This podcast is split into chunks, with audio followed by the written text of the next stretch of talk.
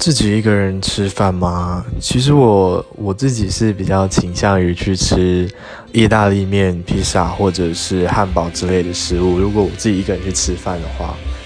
然后通常店内的话，我会比较倾向去选择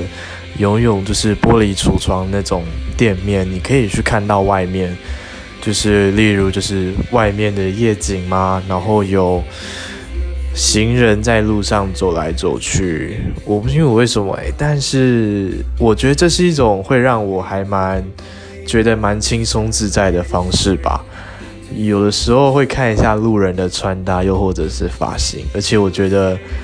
每个人的外形其实都有不同的特点，所以这是让我蛮喜欢观察路人的一点之一。